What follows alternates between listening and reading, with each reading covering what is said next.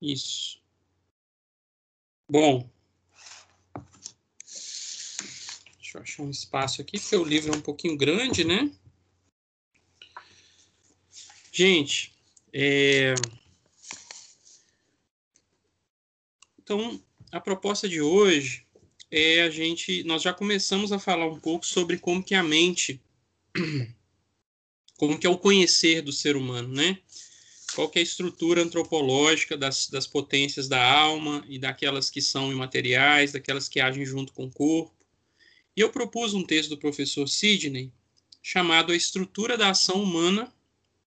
Ele dedica a memória do Rudolf Allers, né, que foi o, o discípulo do Sigmund Freud, que depois se converte à psicologia atomista e aos princípios da, da tradição intelectual pré-moderna, digamos assim, né? E, e, segundo o professor Anguete, ainda não conheço, tem uma resposta magistral de, de descasca a psicanálise todinha.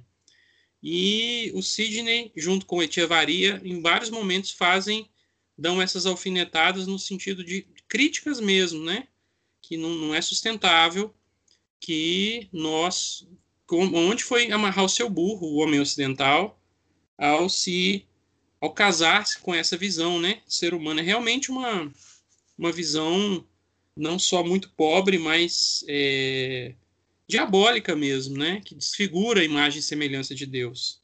Mas então a proposta do texto como um todo por que fala-se da estrutura da ação humana? Como nós vamos ver o que é ato de, é, propriamente humano envolve intencionalidade, envolve inteligência e vontade, que nós falávamos na semana passada, são as duas potências que governam, né, as potências superiores que estão acima e governando, e todas as outras estão orientadas a elas.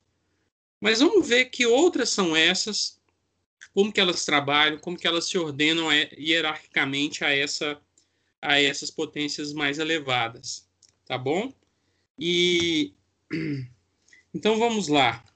Eu vou iniciar bem no, no primeiro parágrafo mesmo, porque eu, eu acredito que a, a, a introdução, o, o, texto do professor Sidney é muito rico de elementos da, dessa cosmovisão católica, de elementos do tomismo, porque já está imerso há 25 anos nesse trabalho de leitura, de interpretação.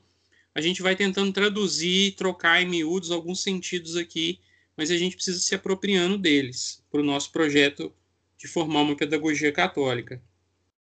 Ele começa assim, abre aspas para o professor Sidney Silveira. O homem é uma unidade psicossomática na qual se distinguem potências e atos especificados por seus objetos formais próprios. Qualquer psicologia realista, então peraí, só um, vamos parar aqui objetos formais próprios, tá? Nós vamos ver é, a matéria e a forma que nós trabalhamos na semana passada, a gente pode se acostumar com ela o tempo todo na linguagem da tradição da igreja, da tradição intelectual, isso vai aparecer muito. Por exemplo, nós, nós, nós falamos em heresia material e heresia formal, né? A forma é superior à matéria, é a que conforma a matéria, que dá a ela um, um sentido, a essência. Então, por exemplo, dizemos que uma pessoa está em heresia material se ela é, escreve algo, faz algo que aparentemente não tem não tem ainda a intencionalidade clara, a assinatura dela de que fato é. Porque se de fato ela assume, mesmo a igreja se coloca, condena e ela de fato assina embaixo fala não eu não abro mão, me coloco aqui, então é um herege formal, tá? A ideia de objetos formais próprios, então, é, nós vamos ver as partes que, que envolvem desde a superfície da nosso, do nosso ser, aqui elas se destinam, né? Aqui se destina a visão, aqui se destina o tato, como que a, aquilo que está no, no nossa estrutura cerebral, a imaginação, a memória, tem objetos que eles são formais, né? É, eu falava também a, então, o que essa, esse uso de formal e material como adjetivo, é, o formal é sempre mais grave, mais denso e mais marcado de intencionalidade. Por exemplo, na obra de Santo Afonso Ligório, ele tem a, a obra de teologia moral dele, ele explica a diferença quando que você é coagido, quando que você faz uma cooperação material ou uma cooperação formal. Se o seu ato eh, estiver ligado a, ao fim último, você não pode pecar, você não pode fazer aquele ato eh, se ele é um mal em si. Agora, se o seu ato ele tem uma certa indiferença, tem também a cooperação indiferente, né? Tem uma que você pode escolher, não me lembro bem, mas eh, ele muitas vezes é é, é, é, possível de você escolher e não incorrer em pecado.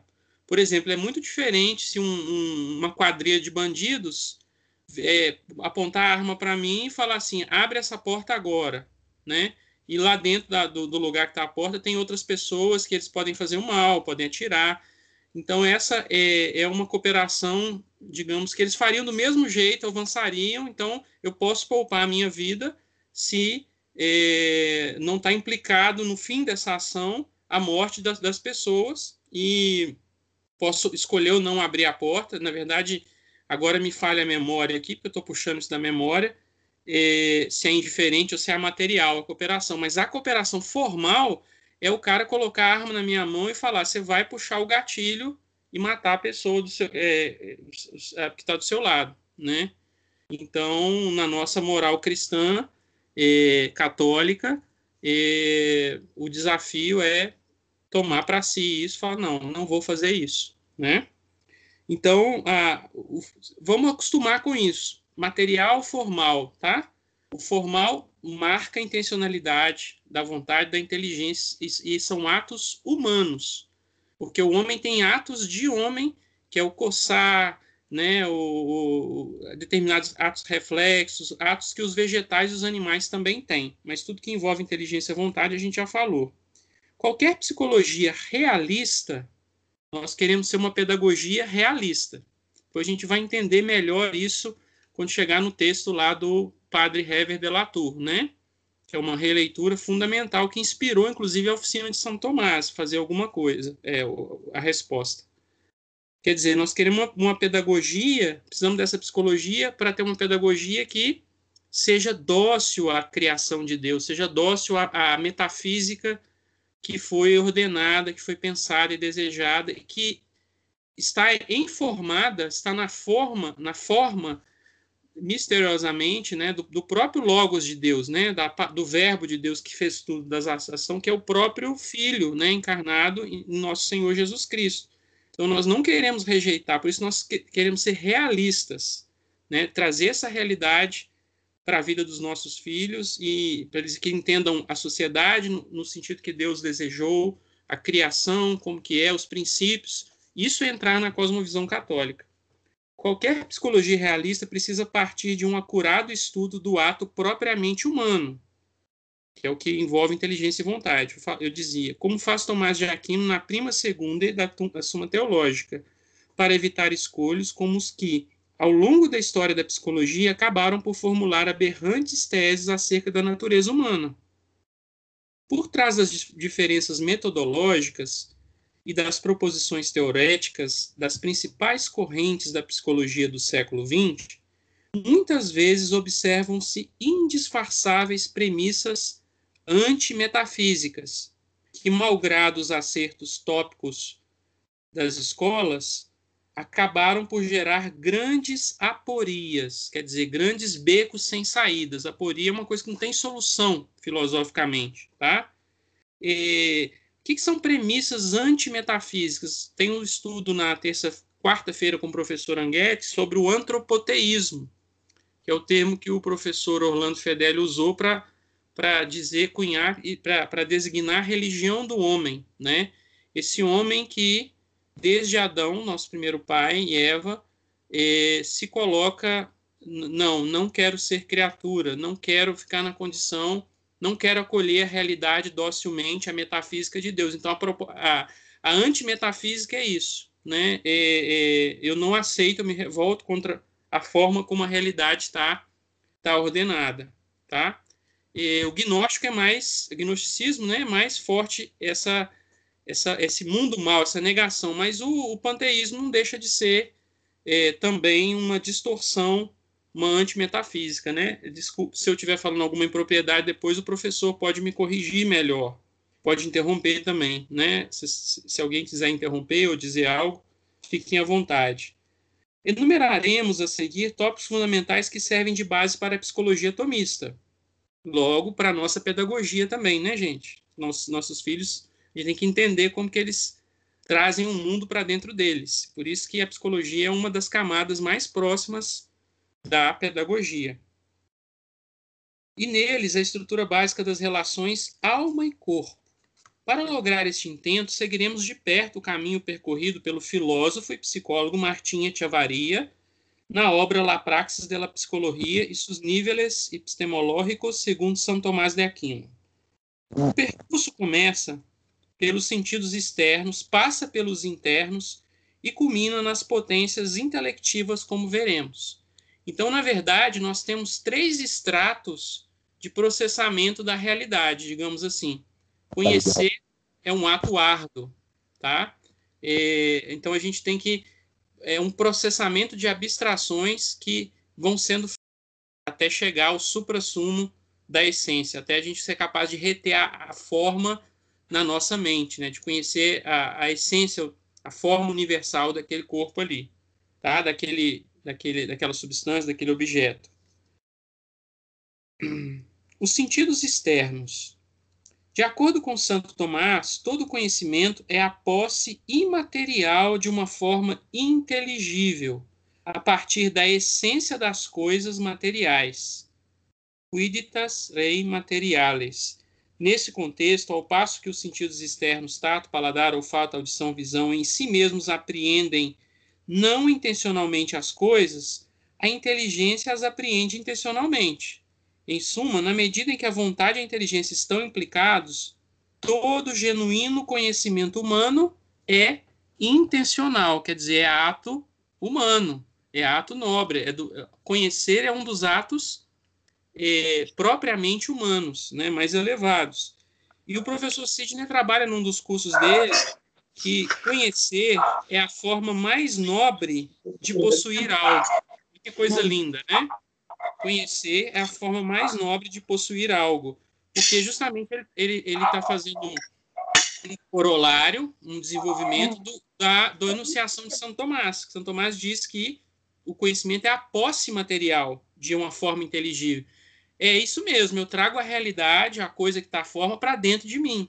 Só que eu trago o quê? A forma dessa coisa, né? Lembram que o objeto está lá, é uma substância, ele tem matéria e tem forma. A forma está, está junto com a matéria dele ali.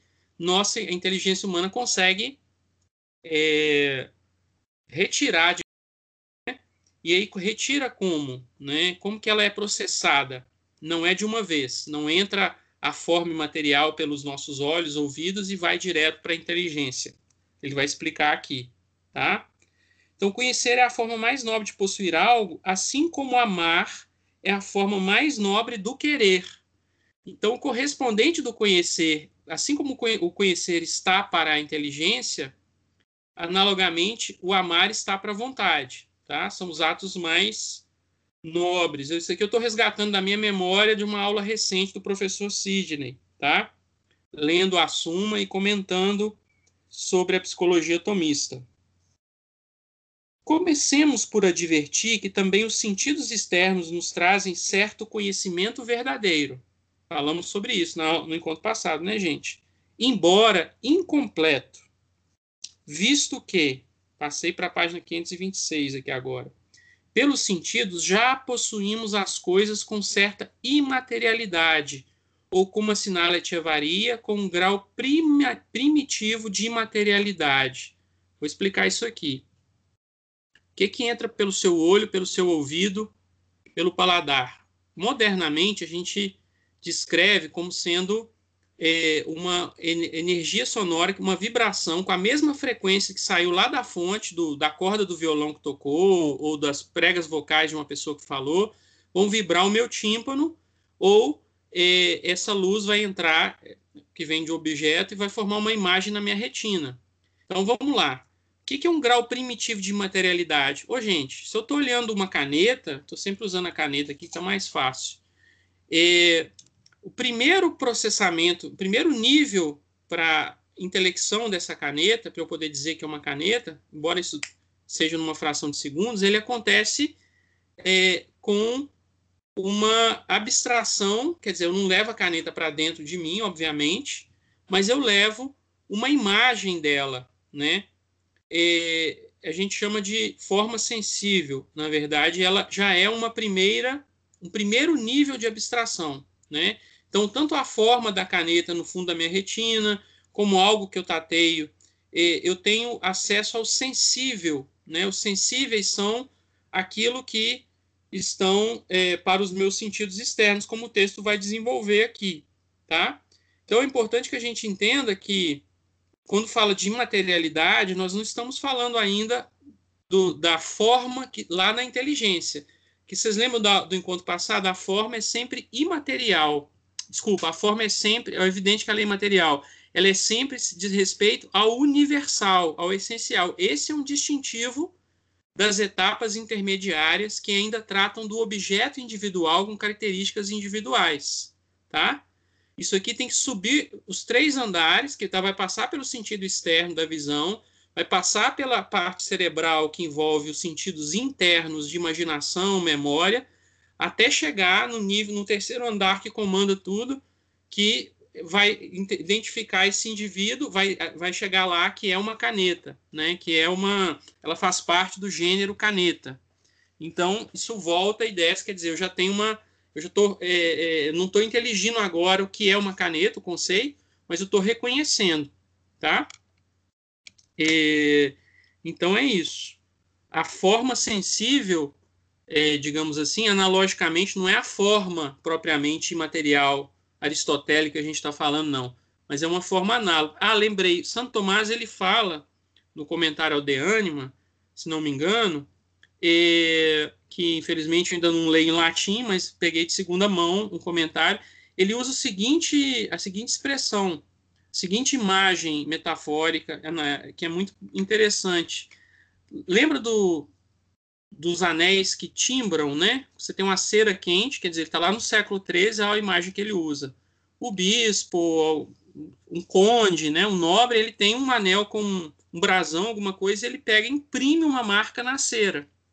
Então, São Tomás fala que os nossos sentidos externos são essa cera com a marca, entende? Ainda é algo material, individual, com características, mas não é a coisa mais em si. Por isso é um grau primeiro de materialidade. Então a gente nós entramos no prédio do conhecimento, saímos do, da realidade e entramos no, estamos passando pelas portas dos sentidos externos. Primeiro andar do, do conhecer, tá bom? Então vamos lá. Ele vai detalhar um pouquinho sobre os é, cinco sentidos internos, externos, desculpem. Eu acho interessante, já que a gente está conhecendo a antropologia é, aristotélico tomista, quer dizer, como que o homem se estrutura, o que, que é o homem para Santo Tomás, eu acho que é interessante a gente, parece algo menor, mas a gente pode conhecer, eu vou selecionar alguns trechos da página 526 e seguintes, tá? Eu já marquei tudo aqui o que eu acho que é mais interessante para a gente poder trabalhar. É, o tato, em sua instância específica, é o mais universal, pois nenhum ente dotado de princípio intrínseco de movimento. Lembram disso? O que, que é um ente dotado de princípio intrínseco de movimento, gente? Quer dizer, as mudanças podem ocorrer por coisas que estão intrínsecas a ele. Então, esse ente tem o quê? Tem alma. Lembra que essa é uma das definições de alma? Care... Nenhum, é, nenhum desses entes carece de, do tato. Né? Ele está dizendo, então, que é, até o ser unicelular, ele vai dizer que adiante, eu não vou ler tudo, mas as plantas, os animais né, os, o, e o ser humano compartilham do tato de maneira analógica, né, com algumas diferenças, mas tem uma dimensão tátil. Tá? É... Aí, pulando para o segundo parágrafo, a apreensão dos dados externos nas sensações impressas na psique humana conduz a um conhecimento incompleto, como assinalamos acima, porque o conhecimento propriamente dito vai além e abstrai as quididades. Quid é o que é isso, né? É a essência. As quididades sensíveis abstrai dessas cuididades sensíveis, ou seja, do aqui está a lapiseira dos detalhes de cor, de formato, né? É, abstrai disso a ratio veri, ou seja, a razão de verdadeiro, a essência da coisa, o que ela é. Vale frisar que se precisarmos abstrair as essências das coisas, é porque delas não temos intuição direta, como pensava o Russell, tá? É, aqui ele está fazendo uma, uma menção ao pai da, da fenomenologia, o principal expoente foi o mestre da Edith Stein, antes dela se converter e dela se aproximar de Santo Tomás, né? Quando ela conhece a verdade de Cristo, ela, ela era judia. Eu não conheço a fundo a história, mas ela também tem uma conversão filosófica, ou o contrário, ela vem pela filosofia, não me lembro, não conheço uh, detalhadamente. E esse eh, o Russell ele é muito criticado pelo meio do Echevarria, do Sidney, que é, como se o Russell quisesse, ele quis fazer uma via de abolir essa, jogou fora essa ideia das abstrações e falou que, que a gente conhece como uma espécie de intuição direta. Então, os, os professores que já são versados em Tomás, eles falam que o Russell está tratando a gente como se a gente fosse anjo, né? Porque a solução da. Como o anjo não tem estrutura de sentidos, porque ele não tem matéria e corpo e não tem cérebro para poder fazer o, o, segundo andar, que nós vamos ver já já, o anjo só tem inteligência e vontade, só tem o espírito, a potência, a parte das, da alma, que a gente chama de espírito, é as potências espirituais, né? O, o a inteligência e a vontade. Então, a solução da, da, da teologia é que quando o anjo foi criado, Deus já já imprimiu nele as formas, né, os universais de todas as coisas. Então é quando ele vê alguma coisa, quando ele, na verdade, ele não vê, vê é analógico, né? Ele não tem, é, mas ele consegue penetrar na essência e, e, e, relembrar aquilo tudo de alguma forma, né? Trazer a, a, o conhecimento daquela coisa sem passar por essa labuta de vários níveis que a gente de processamentos que a gente faz, né? É, então, então é isso. O que ele está dizendo é que o conhecimento dos sentidos é incompleto porque ele ainda está preso às notas individuais, né? É como eu disse, uma forma entre aspas sensível, ainda com notas individuais, mas o conhecimento mesmo verdadeiro é o que abstrai uh, o universal, é o que, que gera, de fato, que fica independente do, do, dos dados individuantes da matéria, né? O paladar e olfato é uma espécie localizada de tato, ou analógica, digamos assim, né?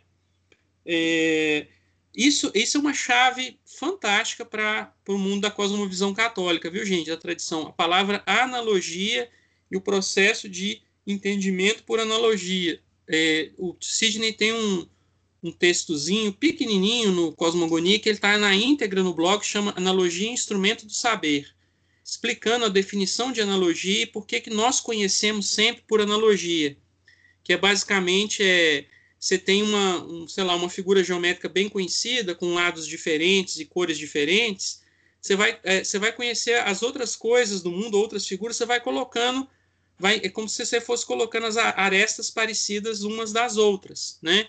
e pelo menos uma das características dessa, dessa figura ela vai tendo, porque o que, que é analogia? É uma proporção, é você dizer que alguma coisa tem zonas de semelhanças e dessemelhanças. Esse raciocínio que todos os sentidos é tato, é um tato por analogia, quer dizer, tem alguma coisa de tato neles, isso é usado, é, é esse raciocínio ele é usado como se fosse um mosaico em várias frentes de compreensão do mundo no conhecimento tradicional. Por exemplo, é, quando a gente trabalha as virtudes cardeais. Se diz a prudência é a primeira e a maestrina, a regente de todas as virtudes, porque a justiça é uma espécie de prudência para com os outros, né? analogicamente é um tipo de prudência. A fortaleza é analogicamente um, um tipo de prudência em relação aos males que te vêm, como que você reage se você ataca corajosamente, se você resiste. E a temperança é um tipo de prudência também analógico. Percebam? É, quando eu estou dizendo isso, eu estou falando que tem traços marcantes de prudência e tem dessemelhanças também, senão não faria sentido eu, eu distinguir chamar de justiça, temperança, fortaleza e temperança, tá? Então a gente trabalha muito com isso, nessa estrutura, de, desse jeito de conhecer. Aqui ele vai, ele vai repetir isso, né? Que todos os sentidos externos são um tato em analogia. O paladar e o olfato também. Ele vai dizer que vale acrescentar que a potência do olfato tem um alcance maior, pois capta o seu objeto a certa distância, ao passo que o tato, para exercer-se, precisa do contato físico com outro corpo. Atenção, o que ele vai dizer agora. Advirta-se que não estamos analisando as células sensoriais que captam essas realidades. No caso do paladar, as papilas gustativas sob a língua, mas os objetos formais que especificam essas potências, assim como a natureza, mas estamos analisando o que? Os objetos formais que especificam essas potências, né? Então, o, o olho humano, a visão, o, é, a língua, foi criada para quê? O que, que é o objeto formal dele? O que, que dá a operação da língua dos olhos na realidade, o que, que vem até eles e como que isso se estrutura na hierarquia da realidade, ou na, na metafísica, digamos assim. Aí ele vai dizer que isso tudo, a abordagem não é biológica, mas metafísica. Isso aqui é, é muito interessante, porque mostra a complexidade da nossa missão da oficina de São Tomás, né? quando eu tentava explicar lá por que, que a gente tem que entrar no, no lamaçal da ciência moderna e sair catando o que, que é aproveitável, né, e tentando reordenar, porque existem avanços em determinados pontos, né, e existem elementos, estruturas que são verdadeiras, que são corretas, embora as principais grandes teorias parece que sofrem da doença metafísica e espiritual da ciência moderna, mas assim as, as descrições, a, os elementos de leis, vários deles estão aí, né?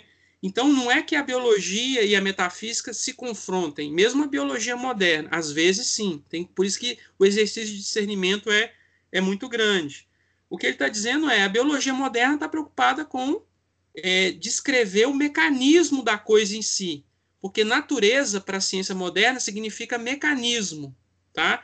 a ciência moderna jogou fora a ideia de finalidade, a ideia de que aquilo está ordenado a algo. Lembra que eu falava que a gente precisa resgatar a ideia de hierarquia?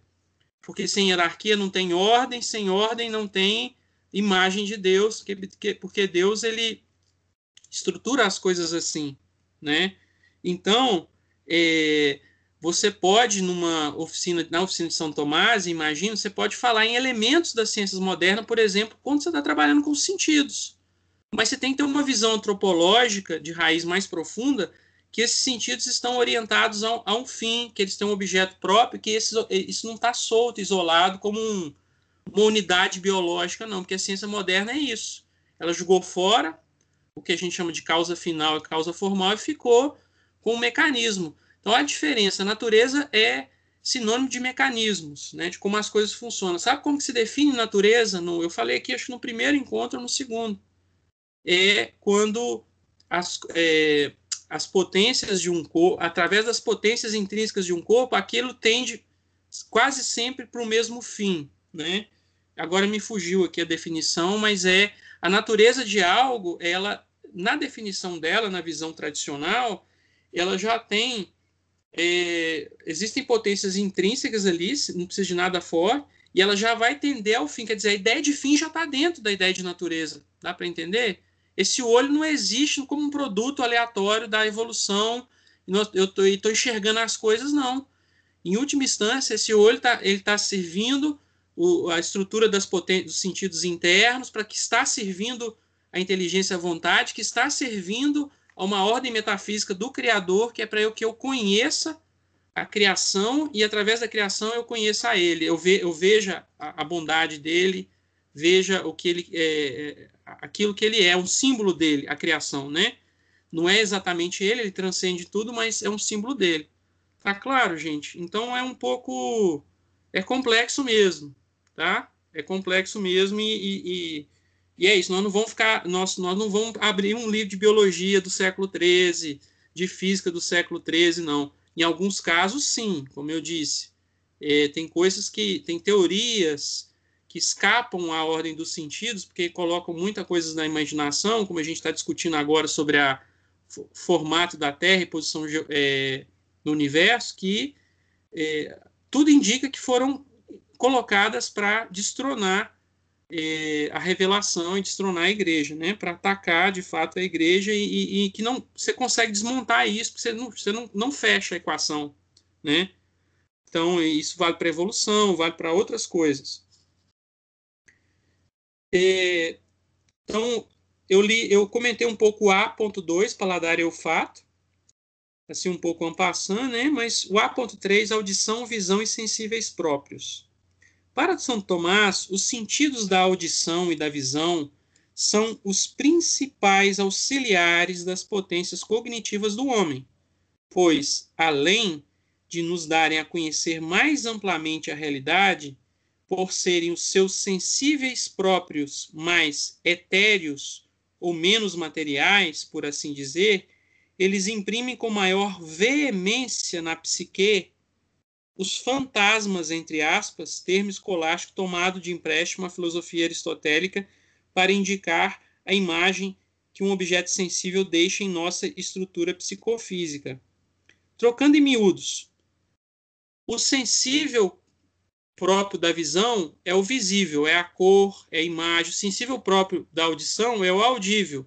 É, percebe que eu não estou falando que são ondas mecânicas né, de som, que é a descrição moderna. Estou usando a, a, descrição lá do século XIII, tá? Ele está dizendo que isso é mais imaterial. Olha que interessante o raciocínio, né? Se é mais imaterial, está mais próximo do, do, andar, do segundo andar, que é imaginação e memória, tá?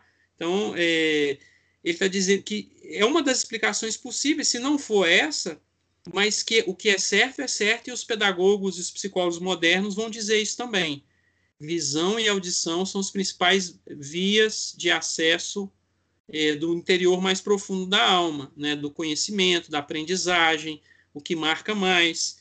E aqui ele está dizendo que imprime com maior veemência na nossa psique os fantasmas. Fantasma com PH é justamente a, a, a palavra usada para imaginação no grego, tá? É, então, Muitas vezes, no, nos estudos tomistas, a gente usa essa palavra como sinônimo de, da imaginação, que é o segundo andar, é, que eu vou explicar, nós vamos chegar agora, onde que vai essa forma sensível, essa imagem primeira da retina, o primeiro som que vem aqui, o que eu recebo no meu, no meu tato ou no meu paladar, que são sentidos materiais, né? O sensível é mais material. São Tomás acaba de dizer que a visão e a audição ele intuitivamente vai acertar, porque a gente sabe, modernamente a gente escreve que são formas de energia que, que, que excitam a visão e a audição. Tá? Então, é, então marca muito mais fundo. E os nossos pais sabemos disso, ficamos cercando as nossas filhas em torno do, do que eles veem, assistem, principalmente no que está sendo produzido aí de entretenimento, que mexe muito com os fantasmas e, e aguça determinadas paixões e determinadas coisas aí. Grandes tomistas eh, deixaram consignado que a visão e a audição são os sentidos mais capazes de desordenar as paixões, razão pela qual os padres do deserto e os santos de todos os tempos sempre aconselharam os homens a conter a imaginação para elevar as potências superiores da alma a Deus, né? Então, olha que coisa linda. Eu estudei por um ano a imaginação para entender porque que tinha esse frisson com o imaginário, com a literatura e, e dar alguma contribuição na minha área de, de, de, de trabalho, que é ensino de ciências, minha área específica, né? ensino de física. Localizei hum, cerca de 21 ações diferentes da imaginação modos, modalidades dela agir. Então é muito versátil, é realmente uma potência. Ela está no meio da, dessa comunicação entre as potências superiores e os sentidos externos. Só que não vai dar, eu não quero abrir muito essa conversa agora, porque senão a gente não vê toda a estrutura, né? A gente não chega lá na, na inteligência e na vontade.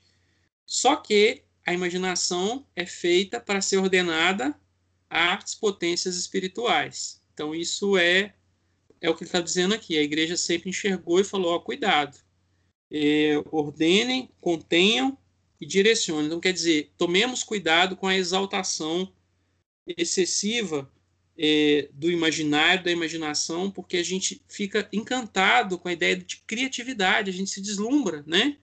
A irmã Ana Maria, a viúva do, do Fedeli, eu nunca lembro o nome que ela adotou de religiosa, mas a viúva do Orlando Fedeli, ela chama atenção para isso numa palestra. Ela fala que, ops, vocês ficam falando que criatividade tem tanto a ver assim com com, com imaginação, mas a gente tem que cuidar da inteligência, né? Assim como se diz. É claro que a imaginação participa da criatividade, né?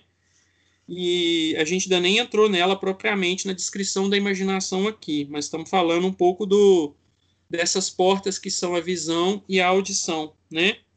Na terminologia tomista, sensíveis próprios são as realidades que especificam cada sentido. Os da visão, por exemplo, são a cor e a luz pois a sua razão formal é tudo que é visível. O sensível próprio da audição é o audível, do paladar o palatável, do tato o tátil, do olfato tudo que seja absolutamente, que não seja absolutamente inodoro. Né? Eu já tinha explicado para vocês, quando a gente fala em sensível, é o objeto que é próprio, formal próprio do, de cada sentido, né? os sensíveis comuns e a sensação. Né? Além dos sensíveis próprios, quer dizer, aquilo que é de cada sentido, há outros que podem ser captados por mais de um sentido, razão pela qual são chamados de sensíveis comuns. Em geral, essa, esses sensíveis enumeram-se entre as qualidades mais próximas à quantidade, pois são determinações do contínuo, a figura, o tamanho, o movimento, o repouso e outros. Com a captação dos sensíveis comuns, já se põe de manifesto para o homem a articulação, certa articulação da realidade. Assim, uma figura pode apresentar-se simultaneamente pelas cores, pelo movimento ou até mesmo pelo som. A gente está falando aqui que nós não percebemos o mundo através de sensíveis próprios isolados, é evidente, né? Então já tem uma certa unificação é, de, de coisas que a gente percebe da realidade, tá? Interessante que em outro material é, de estudo, não está aqui nesse texto, mas o São Tomás fala o sensível próprio de cada um, isoladamente, jamais, o nosso sentido jamais se engana. Ele é o que aquilo que ele recebe, ele, ele passa aquela forma sensível para o segundo andar, para a imaginação, para a memória. Os sentidos comuns, às vezes você pode, quando envolve mais de um, você pode ter aumenta um pouquinho a chance de confusão. Já a imaginação, aí, como ela está juntinha com as paixões, com as emoções, a própria definição, quando a gente estudar, nós vamos ter um encontro só sobre paixões, a própria definição de paixão já, já, já coloca a imaginação no meio, tá? Independente se o que você está vivendo é real ou se é imaginário, a imaginação está sempre ali no meio, por isso ela tem um poder de, de, de desordem muito grande, ao mesmo tempo tem um poder de criação, de serviço da inteligência da vontade maravilhoso e, e, e tradicionalmente é, é onde o, os demônios nos sugerem as coisas, nesse nível, nesse segundo andar, né? Digamos assim, é, nos tentam, nos, nos, sugerem, pelo menos na tradição, se eu estiver falando alguma bobagem, me, me corrijam isso. Eu estou raciocinando aqui. Na tradição da igreja, parece que isso é, é presente, né? É, essa sugestão nesse nível do sentido interno da imaginação. Então, é, e aí Santo Tomás ele fala alguma coisa nesse texto, acho que é um dos comentários, por isso que é muito perigosa a entrada de. Ele não usa a palavra ideologias, que não, não tinha sido cunhado, mas eu não me lembro o termo, que é isso, que, que no nível da imaginação o, a chance de engano aumenta muito se não for feito um trabalho de rigor, né? se não aprender-se a, a esse processo de abstração, da, de pensar devidamente para você tirar as conclusões e, e, trabalhar com essa realidade, tá? É, os sentidos internos, vamos lá. Martinha Tchevaria disse com muito acerto que a maior parte dos fenômenos de que trata a psicologia contemporânea pertence a essa esfera dos sentidos internos, a qual se chamam, chamam psique, ao passo que Santo Tomás a chama animal. Lembram que os animais compartilham com a gente qual é a definição de animal? É, é aqueles seres que têm ânima, que têm alma e que têm movimento, além das funções vegetais, eles têm movimento local, né, se deslocam e têm sentidos, tá? É... Então, gente, aqui é muito interessante porque é uma tristeza. Não sei se vocês já precisaram de. É raríssimo, raríssimo você encontrar um psicólogo que abarca a dimensão espiritual, né? Eu me lembro que eu contei para vocês aqui há um tempo atrás, há, uma, há umas aulas atrás, que eu, eu venho num processo já de uns 15 anos, eu tenho uma depressão de fundo ansioso. Graças a Deus está mais, está bem progredido o tratamento e, e, e os estudos, a, a, a luz da, na minha inteligência de Santo Tomás, essa psicologia, tem me ajudado assim muito, porque aumentou muito a minha qualidade das minhas decisões, do amor. Isso é coisa de quatro, cinco meses para cá. Mas é, lá nos anos de 2007 a 2010 eu fiz um acompanhamento com uma psicóloga. Na época eu não, não tinha um discernimento tão profundo na conversão. Para mim estava bom, estava razoável achar uma psicóloga, entre aspas, cristã, né? Ela é metodista. E me ajudou muito, ela é cognitivo-comportamental, me ajudou a organizar minha vida. Gente, mas quando eu já estava num processo de conversão, uma fase inicial, quando eu voltei em 2016, eh, na fase, assim, digamos, Paulo Ricardiana, Padre Paulo Ricardiano e Donatista, né? É, seguindo antes de conhecer um pouco mais a tradição, eu voltei nessa senhora e eu falei assim, voltei aqui, conversava com a Raíssa, Raíssa do céu, mas como é que pode ser tão materialista a pessoa, se dizer cristã, como que ela trabalha com a minha vida, tentando balancear a equação da minha vida, como se não tivesse a dimensão do mundo espiritual. Quer dizer, ela quer me ajudar a me organizar como pai, como esposo, aí tem uma dimensão de sacrifício, de entrega, de santificação, mas ela vai insistir num ponto de que eu preciso do tempo para mim, ou do tempo para o casal. Não estou dizendo que está totalmente errado, mas é a dificuldade de trazer a integração da vida, de a dimensão da mortificação, do sacrifício, enfim. Então, olha que tristeza, né? Nós estamos tratando é, o, a, o homem como se fosse um animal, quer dizer, está tudo na esfera cerebral, né?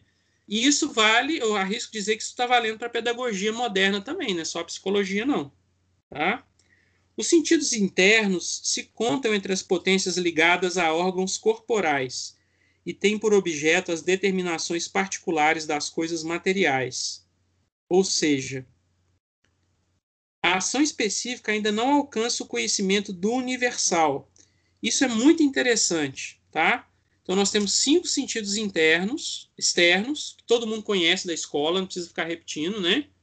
E temos quatro, esses são menos conhecidos, é, sentidos internos. Vocês podem raciocinar que eles são extensões dos nossos sentidos externos, como se eles ajudassem no processamento da, do, dessa forma sensível, do que a gente está. A gente está a gente está importando a realidade para dentro da gente, não é isso?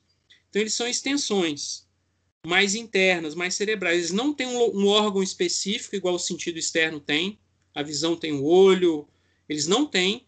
E é interessante que, mesmo sem uma neurologia, uma neurociências avançadas, o, é evidente, eles ra já raciocinam no século, na antiguidade no e na, na Idade Média, que o sentido interno não tem uma sede clara e definida. Então, logo, é o cérebro, né? Tá, tá, tá por aí. E é muito importante vocês entenderem isso. No nível da imaginação, então vamos para o segundo andar. Vamos lá, eu, eu é, vendo um brinquedinho de criança se movimentar, sei lá, um macaquinho bater tambor e tal. Aquilo tá, tá vindo pela minha visão e pela minha audição, tá? Então, eu tenho uma, um sensi uma forma sensível que é uma vibração aqui, auditiva que está sendo reproduzida no meu tímpano e tem uma impressão de imagem e cor, tá? O que que esse macaquinho ele vai é, vibrando, ele, ele vai acontecer com ele? Ele vai para o segundo andar ainda como uma forma de um macaquinho, é, uma figura de um macaquinho mexendo, né? Só que nesse, nesse segundo andar, que é da, do sentido interno, esse macaquinho batendo no bumbo de uma criança que eu vejo, às vezes na, na, no aniversário que eu vou, numa saída na praça, por exemplo, nesse brinquedo, ele, é, ele vai ser, ele pode ser mudado de lugar, né? Ele pode ser girado, ele pode ser é, colocado de bruço, né? Eu posso imaginar um macaco maior, eu posso me lembrar afetivamente e até me emocionar, envolve a memória, que é um dos sentidos internos, que eu tive um daquele quando eu era criança, né? É, ou eu posso ou a partir daquela imagem ali, a minha inteligência pode começar a trabalhar e me levar para longe para pensar nos tipos de brinquedos que as crianças estão, no raciocínio, né? Raciocinar, estão vivendo. O que é importante é, existe ainda é, essa forma é, do sentido interno, não é essa não é a primeira forma sensível da impressão dos externos, ela já é, ela já foi desenraizada um pouco mais da materialidade, tá? Porque agora ela tem mobilidade, eu posso crescer esse macaco, é o próprio da imaginação, né? Cortar as, as partes dele, elaborar, transladar ele para outro lugar, né? É, imaginar ele tocando, sei lá, eu penso assim, não, minha filha, imagina esse, é, esse menino, será que leva esse, esse brinquedo para a missa, do jeito que está bagunça hoje, às vezes dos pais? Eu posso transladar ele de várias maneiras. E, e a, a, o que é importante a gente entender é o que está no nível dos sentidos internos, que é o segundo andar do nosso predinho, ainda é individual, tá? Ainda é individualizado, desculpa. É uma forma é, ainda sensível, jamais elaborada, jamais trabalhada, mas ainda tem características individuais, né? Se for uma forma, por exemplo, essa caneta aqui, é, a, a cor, o formato, né? E, e, e, não a forma no sentido aristotélico é, enquanto essência do, da caneta em si. Isso só no terceiro andar, né? Então, o primeiro sentido interno chama sensus comunes ou sentido comum, tá? Por que, que ele chama sentido comum? É por, por ele ser a raiz de todos os sentidos externos, ou seja, os sentidos externos partem do sentido comum, como de uma fonte, e os atos de todos os sentidos externos como que terminam nos sensos comuns. Por isso, alguns escolastas chamaram de consciência sensível, pois o sentido comum unifica os dados apreendidos pelos sentidos externos e lhes dá unidade. Nós não somos um, monte de aba né, do Excel ou de janelinha de, de sensíveis so, sobrepostos, né, gente? É, nós somos essa esquizofrenia. O homem está vendo a realidade unificada.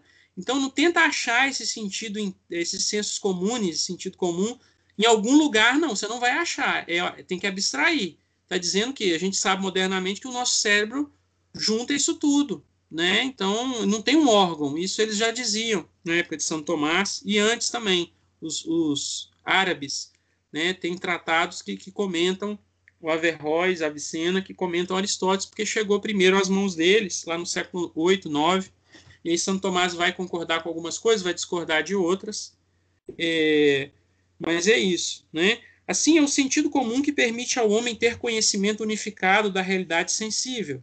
O olho vê, mas não vê que vê. E assim com todos os demais sentidos externos. E é graças ao sentido comum que podemos distinguir, por exemplo, não o branco do negro, que, o, que, o que a própria vista faz, o próprio sentido externo faz, o branco do negro, mas o branco do doce. Olha que interessante. Então, nosso cérebro tem uma estrutura que sabe que qualidade é, que tipo de qualidade é. Se é da doçura que nós estamos falando ou se é da coloração, né? É, isso me lembrou aqui um detalhe que não tem nesse texto, mas é belíssimo. Eu, eu queria deixar para vocês pensarem, ficarem meditando sobre isso, né? todo sentido ele se cansa. Ele tem. Vocês já ouviram dizer que se você abrir um vidro de perfume, você ficar no meio de um cheiro, depois de um tempo você perde aquela sensibilidade? E se você dormir com aquele vidro aberto, a mesma coisa com a vista, né? Tem alguns experimentos que a gente faz no ensino de física, quando você fica com a vista muito tempo num, num, determinadas cores e joga os seus olhos numa, num, numa folha branca, é formidável isso, né? E você vê outras cores complementares, que os seus cones lá na sua retina ficam cansados, tá? Então isso é muito interessante, que ah, os, os sentidos não, não percebem que sentem, eles não têm uma consciência que sentem, e eles se cansam. Quanto é, você dá mais, eles têm um limite, eles se definham, ou eles perdem a... Agora, olha que coisa fantástica, né? A inteligência não.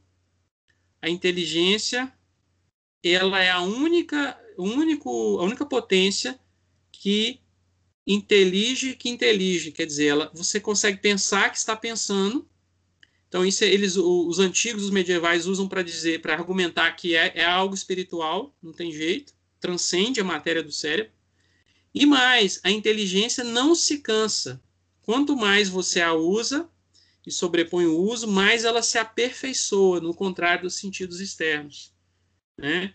É, então, talvez os internos a gente possa estender também no sentido de, um cansaço mental, né? Aqui eu não estou fazendo uma interpretação livre, eu não sei, mas é, é, interessante a gente pensar já trazendo um pouco a, a diferença que é que são as potências superiores, chamadas potências superiores, né? Elas têm realmente algo à parte. Então, definição B2, a imaginação, né? A percepção unificada do sentido comum é recebida por essa outra potência. Por que, que nós estamos chamando de potência, gente? Não é porque é, não é no sentido corriqueiro, não, que é alguma coisa que pode é, ser uma potência, de, de ser estrondoso, de fazer muito sucesso, mas no sentido de pode se tornar ato. Lembra? Eu, eu, eu posso não estar imaginando agora, mas daqui a pouco essa potência se atualiza. Só para relembrar vocês do encontro passado, tá? É, a percepção unificada pelo sentido comum é recebida por essa outra potência chamada visa imaginativa, imaginatio, ou fantasia com pH, que eu falei para vocês do grego, né? É, eu falei fantasma, que é a palavra de imaginação, mas acho que, acho que me fiz uma confusão aqui. A raiz é a mesma, é fantasia. O fantasma vem daí, a imaginação, ou seja, a imaginação é no português. Né? A função dessa potência é reter e conservar e posteriormente formar a imagem do que foi recebido pelos sentidos externos. Né? Então ela, ela reforma, re, re, recompõe né? Isso que foi recebido. Então já tem um processamento aí, já tem uma, uma um, nível de imaterialidade maior do que aquelas primeiras formas sensíveis, que é a ideia da, da cera que foi marcada com timbre, né? Que eu falei para vocês. É importante que tal capacidade associativa e dissociativa pode, em seu aspecto positivo, ajudar de forma, entre aspas, que o Sidney coloca, criativa, as potências intelectuais, intelectivas, desculpa, ou então prejudicá-las destrutivamente, no caso em que essas imagens se dissociem por demais das coisas das quais foram geradas. Gente, me vem à mente aqui como pai esse entretenimento louco desse, dos desenhos, das coisas que os nossos filhos é profundamente viciante, estimulante. E me veio esse insight aqui que eles tratam os nossos filhos na base animal mesmo, porque eles vão trabalhar a estimulação sensorial e esse funcionamento cerebral, provavelmente às vezes maliciosamente com estudos de neurociências, frequências cerebrais e coisas para trabalhar isso aí, né, essa, essa destrutividade.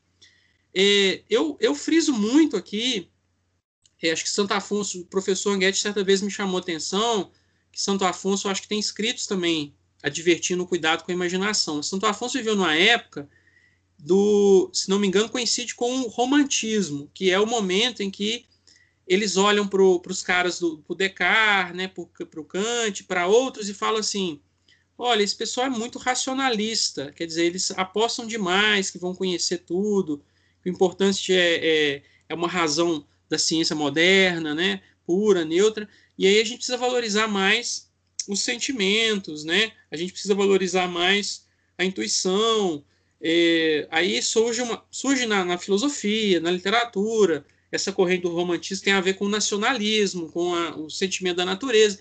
E ali a imaginação ela é exaltada como uma rainha. Tá? Então, é, o, aí, é claro que nós tivemos uma reação de intelectuais na igreja nesse sentido. Parece que Santo Afonso, eu não li na fonte, mas já ouvi que ele diz isso. Né? Agora é importante ressaltar, vou, fazer o contrabalanceamento ainda do lado positivo também, da beleza da imaginação quando ela está ordenada.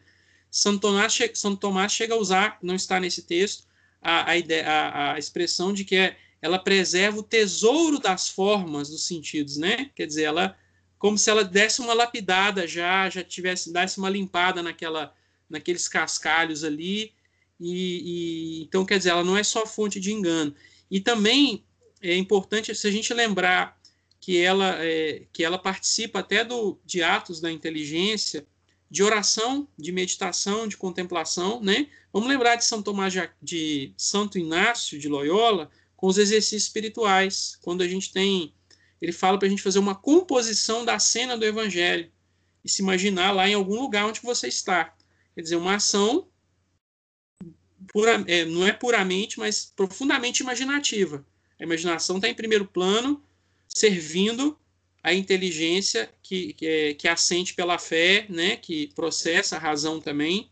Então, aí a gente vai lembrando, né, como que Deus usou desta potência, por exemplo, Santa Teresa d'Ávila ao construir a metáfora do castelo, das moradas, né? Profundamente imaginativo ao, ao fazer esse movimento de, de, de, tra de trabalho. Mas, como Ô, disse... Oi. Essa composição é a primeira parte do que a igreja chama de oração mental. Ah, sim. Ou meditação. Então, na é verdade, é já, vem, já vem de é antes, né, professor? É a oração mais elevada que você pode fazer. Ótimo. Essa composição, a, a, a, é, usando a imaginação. Isso. É o uso Maravilha. mais nobre da imaginação. Perfeito. É, que é exatamente por aí que Deus age também, né? Também. Os anjos, é. os anjos o nosso anjo custódio. Exatamente. Que a gente, tem, a gente lembra dos demônios, né? Nos, no, desordenando, mas a gente tem que lembrar também da via do, do nosso anjo da guarda, da guarda e onde Deus também age, né? É... Quando chegarmos às potências superiores, veremos devidamente que a gnosologia de Santo Tomás de Aquino propõe a teoria do conversio ad fantasma, é, que é a conversão à imagem. A imagem, ao ser retida pelo sentido interno da imaginação, é inteligível em potência. Quer dizer, ela não necessariamente vai ser inteligida, ela pode ficar ali, né, sendo, sendo dilatada, desdobrada, fazendo milhões de coisas, e eu não levá-la ao cume mais nobre, de, que é, que é inteligí-la é, propriamente. É, e passa a ser inteligida em ato pelo chamado intelecto agente, que abstrai a percepção sensorial, abstrai da percepção sensorial a ratio entes, né? a razão do ente. Isso já nos indica que um desgoverno da imaginação pode prejudicar grandemente a inteligência. Ademais, as potências sensitivas estão a serviço das intelectivas. Gente, potência sensitiva, vamos lembrar, não é só os cinco sentidos externos, não. São os nove sentidos. Os cinco internos e os quatro externos. Isso que ele está falando. Existe uma hierarquia, elas estão ordenadas metafisicamente. É isso que o homem moderno não admite, não aceita. Ele não aceita a ideia de. Ele olha para. Como o Sidney adora falar, o esôfago. É, o esôfago, ele. Como é que você olha para um esôfago e não fala que aquilo ali não está ordenado, a forma dele, ou seja, a essência dele trabalhar para o que está fora dele, gente? É, ele está num processo de um caminho ali, e, e isso não é, é. É loucura. Eles jogaram fora a metafísica enlouqueceram mesmo. A doença, eu, eu, brinco que é o Alzheimer espiritual, né? Porque esqueceram, né? Do que veio antes e, e maliciosamente, propositalmente. Muitos vão entrando e não conhecem de fato a verdade, não raciocinam plenamente com a metafísica, porque já, já herdaram dos heresiarcas aí, do, dos, é, dos patriarcas do, dos erros filosóficos, né? E já, e já operam dentro disso. Tá bom? A memória, gente, o que diferencia as potências sensitivas da imaginação e da memória é que a primeira capta apenas as imagens e a segunda as intenções. Olha que interessante, né? Vale frisar que ambas se referem à mesma imagem ou fantasma, mas de modo distinto. A primeira, ou seja, a imaginação, considera o fantasma, a imagem em si mesma, quase que abstratamente, numa referência à coisa que representa enquanto a segunda, a memória, se dirige à imagem reconhecendo-a como algo semelhante ao anteriormente percebido. Graças à memória, percebemos a nossa própria duração no tempo e reconhecemos as coisas antes percebidas. Porém, o Akhenaten diz que a memória não apenas situa um fato no tempo, porque além de recordar a relação temporal entre determinados acontecimentos, recorda também outras coisas, como características de lugar, traços de pessoa. Por isso se diz que é possível sentir e recordar a partir de distintas sensações, distintas intenções, desculpa, como de uma semelhança, uma contrariedade, etc. O que especifica todas as recordações é o que é recordado, é que o recordado se reconhece como antes conhecido. Por isso é possível a psique ser ferida pela recordação de atos maus ou fora da ordem natural. Nesses casos, ela se torna refém das imagens de atos ruins de que participou ou mesmo que, que presenciou imagens estas que retornarão intermitentemente àquilo que alguns psicólogos contemporâneos chamam de estrutura psíquica, né? É, todos nós temos isso, né, gente? A gente tem, às vezes, é, ressentimento, a gente às vezes foi, foi magoado e, re, é, memorar, rememorar aquilo nos causa um sofrimento, né? É, eu queria chamar a atenção para essa, essa questão da, da, da intenção e intencionalidade, como que a memória ela está intimamente ligado ao eu individual, ao ser pessoa. Né? Lembra que a gente leu lá com a Tivaria no comecinho? O ser pessoa é ter uma interioridade, estar presente a si mesmo, que essa essa consciência de quem eu sou diferente dos outros vai se formando ao longo da vida, à medida que eu vou conhecendo para fora as coisas, inteligindo, eu vou formando uma, uma história né, do meu corpo comigo mesmo. E aí a memória, gente, é uma coisa assim tão julgada para fora da, da psicologia moderna, da pedagogia moderna, e é muito bom que a gente bata o pé e brigue por isso mesmo. Né? Hoje eu estava numa reunião com o Cleves e com o Eduardo sobre o projeto dos adolescentes, que se chama Fortaleza de São Bento, que a gente está trabalhando na concepção dele, para ver se começa ainda no final de outubro. É, e o Eduardo falava disso, né? que a gente tem que marcar essa posição de que a memorização precisa ser resgatada. Porque o que, que a pedagogia moderna fez? Ah, esse, memorizar é sinônimo de mecanicidade, de, de você fazer o aluno burro, porque ele vai ficar é, é desinteligente é, memorizar. O que, o que é inteligente mesmo é ser crítico, né? É você analisar, é você pensar. Então, eles, eles sempre te jogam uma, uma sedução. Eles, eles falam que a criança e o adolescente vão dar, vai dar conta de, de elementos de análise profundas, de, de correlações, você jogar fora aquilo lá. Gente, mas a memória, olha, a gente memoriza o que a gente ama, a gente memoriza o que a gente acha belo. Né? O Eduardo estava falando da, do, do, do, sarau sobre as poesias de Nossa Senhora Aparecida que vai ter, e como é, é bonito uma criança passar por esse processo. Então a gente tem que resgatar a memória, porque se ela traz a intenção, lembra que os atos humanos, a gente leu no início, estão marcados por intencionalidade. Então ela tem alguma coisa de muito humanizante da nossa singularidade, da nossa idiosincrasia, de quem nós somos, né? E isso vocês não fazem ideia, talvez vocês façam ideia como alunos, né? Quem não é professor, o quanto que esse paradigma da ciência moderna, cartesiana, é, é difícil trabalhar a memória. Talvez algumas áreas consigam mais, porque pelas narrativas, pela escrita, né? da criança é, escrever algo que, que, que amarre a, a, a individualidade dela da experiência dela com aquilo que ela está inteligindo de universal, o que ela está aprendendo, tá? É, então, isso só chamar atenção para esse adendo pedagógico aqui, que faz parte do nosso, do nosso processo aqui. A gente tem que, o tempo todo, trazer a pedagogia moderna, revolucionária, e contrapor o que, precisa ser resgatado, né? É, que é muito importante. Aí ele vai falar da, da reminiscência que é uma operação particular da memória que só o homem tem. Olha que interessante. Os animais têm sentido comum, têm imaginação, têm memória e tem uma espécie de cogitativa, que eu ainda não cheguei nela, chamada estimativa. Mas o, o, os animais, no, na, no, sentido interno deles de memória, eles a, a memória ocorre provocada, né? Ela, ela vai dar potência ao ato, movimento de memória por alguma coisa que acontece para o animal.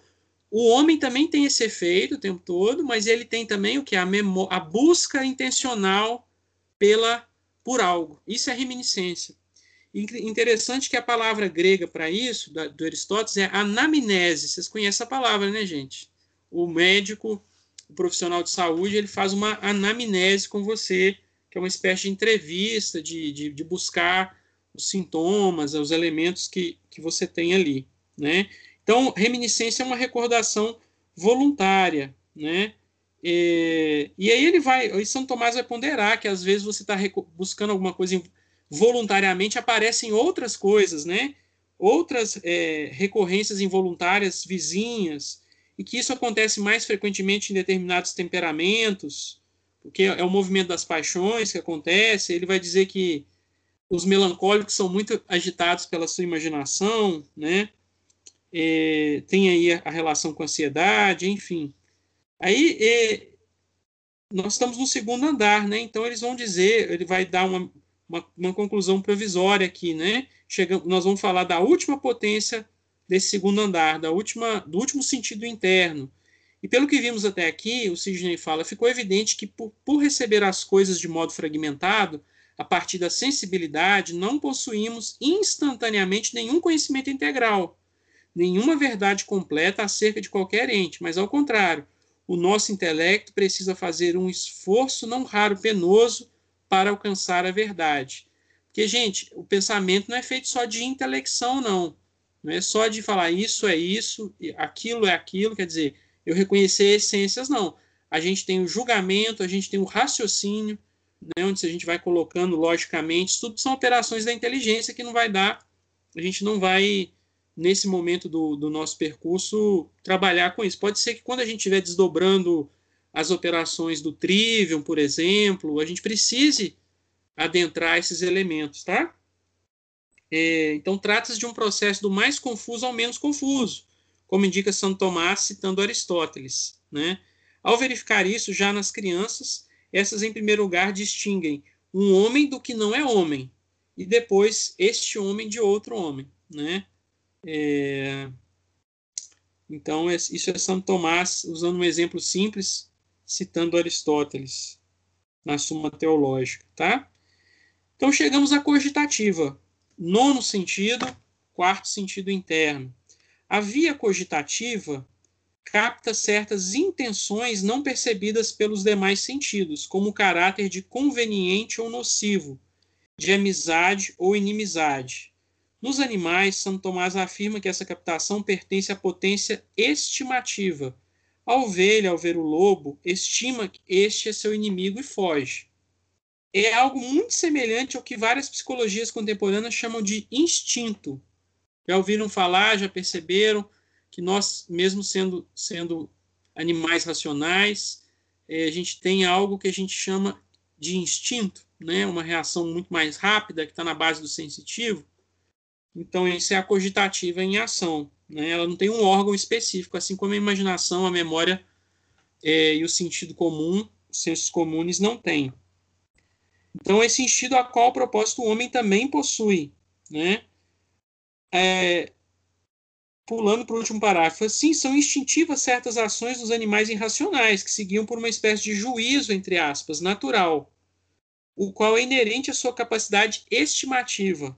No caso do homem, a cogitativa é guia e conduta de toda atividade afetiva, porque combina intenções individuais e, por isso, afirma Santo Tomás que no homem a cogitativa não opera de maneira puramente instintiva, por isso ele separou o nome.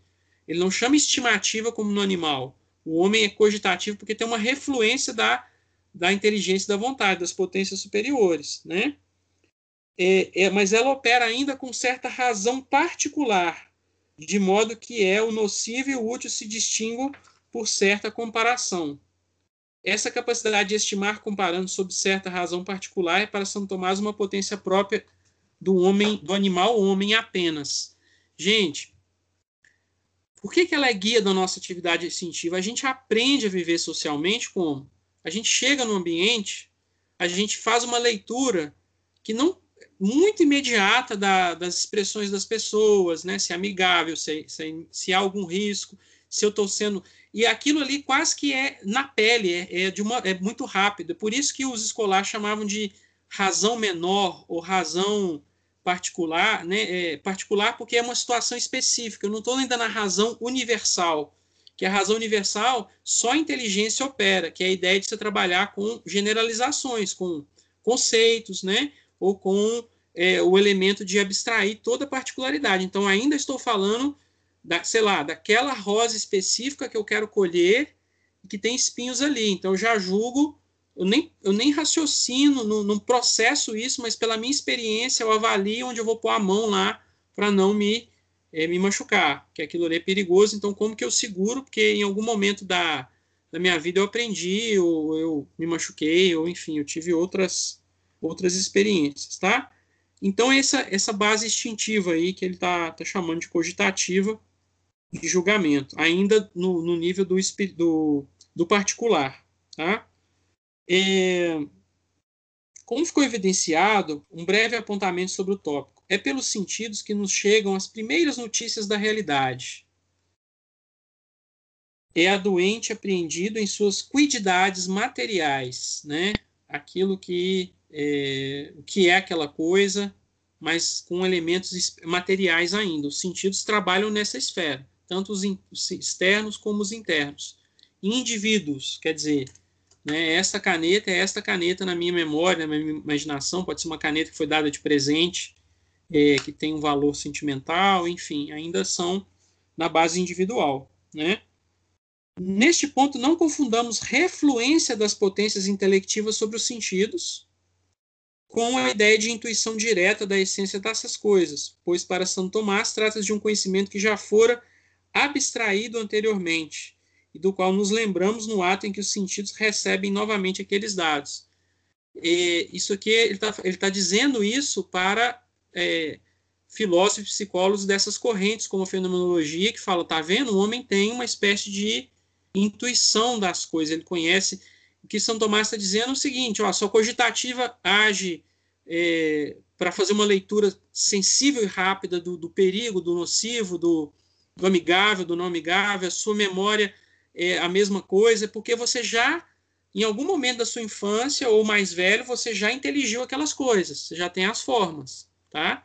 Então, os, os cientistas estão agindo com uma base já própria aí de reconhecimento né? Agora, gente, as potências superiores da alma, eu reservei um encontro inteiro para elas é, na semana que vem, com alguns trechos de leituras aqui, porque realmente, se são as superiores, a gente tem que definir com calma, tem que ver os, as, a, os tipos de ações da inteligência e da vontade, né? Aqui, esse encontro de hoje foi para definir essa chegada no terceiro andar, esse processamento todo, né? Que nós vimos, então, são, são é, pelo menos duas formas de dois processos de abstração que a gente tem, né? A gente tem a, é, na verdade, a gente tem a passagem da realidade para o sentido externo, então são três, né? Já tem uma forma material do sentido externo para o interno, onde se reconstitui no cérebro, então já tem uma, um, um, segundo nível de abstração, você tira mais imaterialidade, mas ainda continua individual, nos sentidos internos. E por fim, os sentidos internos servem de bandeja ali, principalmente a imaginação, ela fica como o valete ali, o mordomo principal ali, na, na servindo a inteligência para que ela possa é, fazer a última abstração, que é tirar a forma é, essencial, a forma é, substancial, né, a essência mesmo, que é universal, que é geral, né, não é particular mais. Né, falar isso é um cavalo isso é uma, uma mesa, né? Isso é essa leitura é, que é feita pela primeira vez na maioria dos objetos, a gente ainda é muito pequeno, ela, ela é a inteligência quem faz. Então, são esses processos de, de abstrações, né? A gente está sempre retirando é, elementos individuantes ou materiais, né? É, então, alguns pontos aqui dessa terceira e última parte que está faltando, não me preocupar em esgotar, em detalhar tudo, porque a gente vai voltar na inteligência e na vontade na semana que vem. A primeira observação, aí o item C, as potências superiores da alma. É, a primeira observação a fazer, partindo da premissa já destacada de que todas as potências sensitivas estão a serviço das potências intelectivas, então ordenamento, hierarquia, aquilo que a gente falava, é a seguinte: o intelecto não se subordina às necessidades biológicas. Ele é um princípio superior, ele é espiritual, ele é imaterial, então ele não se subordina. Em segundo lugar, as operações do intelecto representam o grau mais elevado da ação humana, pois a vida humana em sua plenitude implica necessariamente a intelecção. Sendo assim, o nosso conhecimento da realidade não pode reduzir-se a uma mera adaptação ao ambiente, nem a uma simples ação vital, e é justamente por ser capaz de conhecer a dimensão mais profunda da realidade, o caráter de ente e suas diferenças essenciais, que a ação humana transcende as necessidades vitais do organismo. Ele está dando uma resposta aos erros filosóficos, psicológicos aqui dos teóricos que escravizaram o homem, falaram que nós somos, nós agimos por reflexos de necessidades materiais nossas, são os materialistas, né? Malditos que negam a, a vida do espírito, negam a dimensão espiritual. Ele está dizendo que não, isso é inaceitável nesse referencial nosso. Né? Aqui lembramos que para várias psicologias contemporâneas de forte sabor psicanalítico, o conhecimento é considerado pulsão vital ou satisfação de necessidades congênitas. Quer dizer, é uma necessidade orgânica, né, conhecer. Olha a diferença. Isso é diametralmente oposto à concepção de São Tomás, para quem o entender é um acidente imaterial de nossa potência intelectiva. Olha só, gente, o que nós trabalhamos na semana passada. O que significa dizer que o entender é um acidente imaterial da nossa potência? Ele é um acidente, significa que ele pode se dar como ele pode não se dar. Isso parece óbvio, né? Mas não é, porque eu vou explicar. E, se é contingente, ele pode se dar e não se dar, significa que ele não é a, o caráter da nossa dignidade, do nosso ser humano, embora ele seja uma das ações mais elevadas, ele não é, é não é substancial, não é essencial que, que eu entenda para que aquilo me garanta o meu ser humano em si. Na verdade, ele, como ele pode acontecer, como pode não acontecer, ele é acidental. Isso aqui eu não li ainda, eu nunca é. li os, os desdobramentos disso do ponto de vista filosófico, mas se a gente parar para pensar no valor da vida humana, é, que a igreja sempre se colocou, né? Tanto nessa conversinha de que ah, o embrião não tem vida, nervo, é, aparelho nervoso para poder pensar, como uma pessoa que está senil, que está no, no, perdeu as funções mentais, quer dizer, então quer dizer que ela não, não é mais humana ou não, ou não tem a mesma dignidade. Se a gente partir desse pressuposto, existe uma uma ideia de que é, o nosso ser ele tem é, ele, ele tem o, como um dos atos mais elevados o entender, né? Tá no ápice lá junto com o amar e tal, mas ele não diga, professor. É que o conhecer não define o ser. Perfeito. Ou, ou melhor, metafisicamente, o ser, o, o conhecer é posterior ao ser, né? Primeiro você Exato. é. Para você é. conhecer alguma coisa, você tem que ser primeiro. Então, é, essa é, ideia de. Você precisa conhecer. O, os antigos, os medievais, eles raciocinam muito assim. Quando a gente começa a pegar o jeito, é belíssimo, porque de, de pensar, né? Você parar para pensar, é isso mesmo. Mas primeiro você precisa ser, né?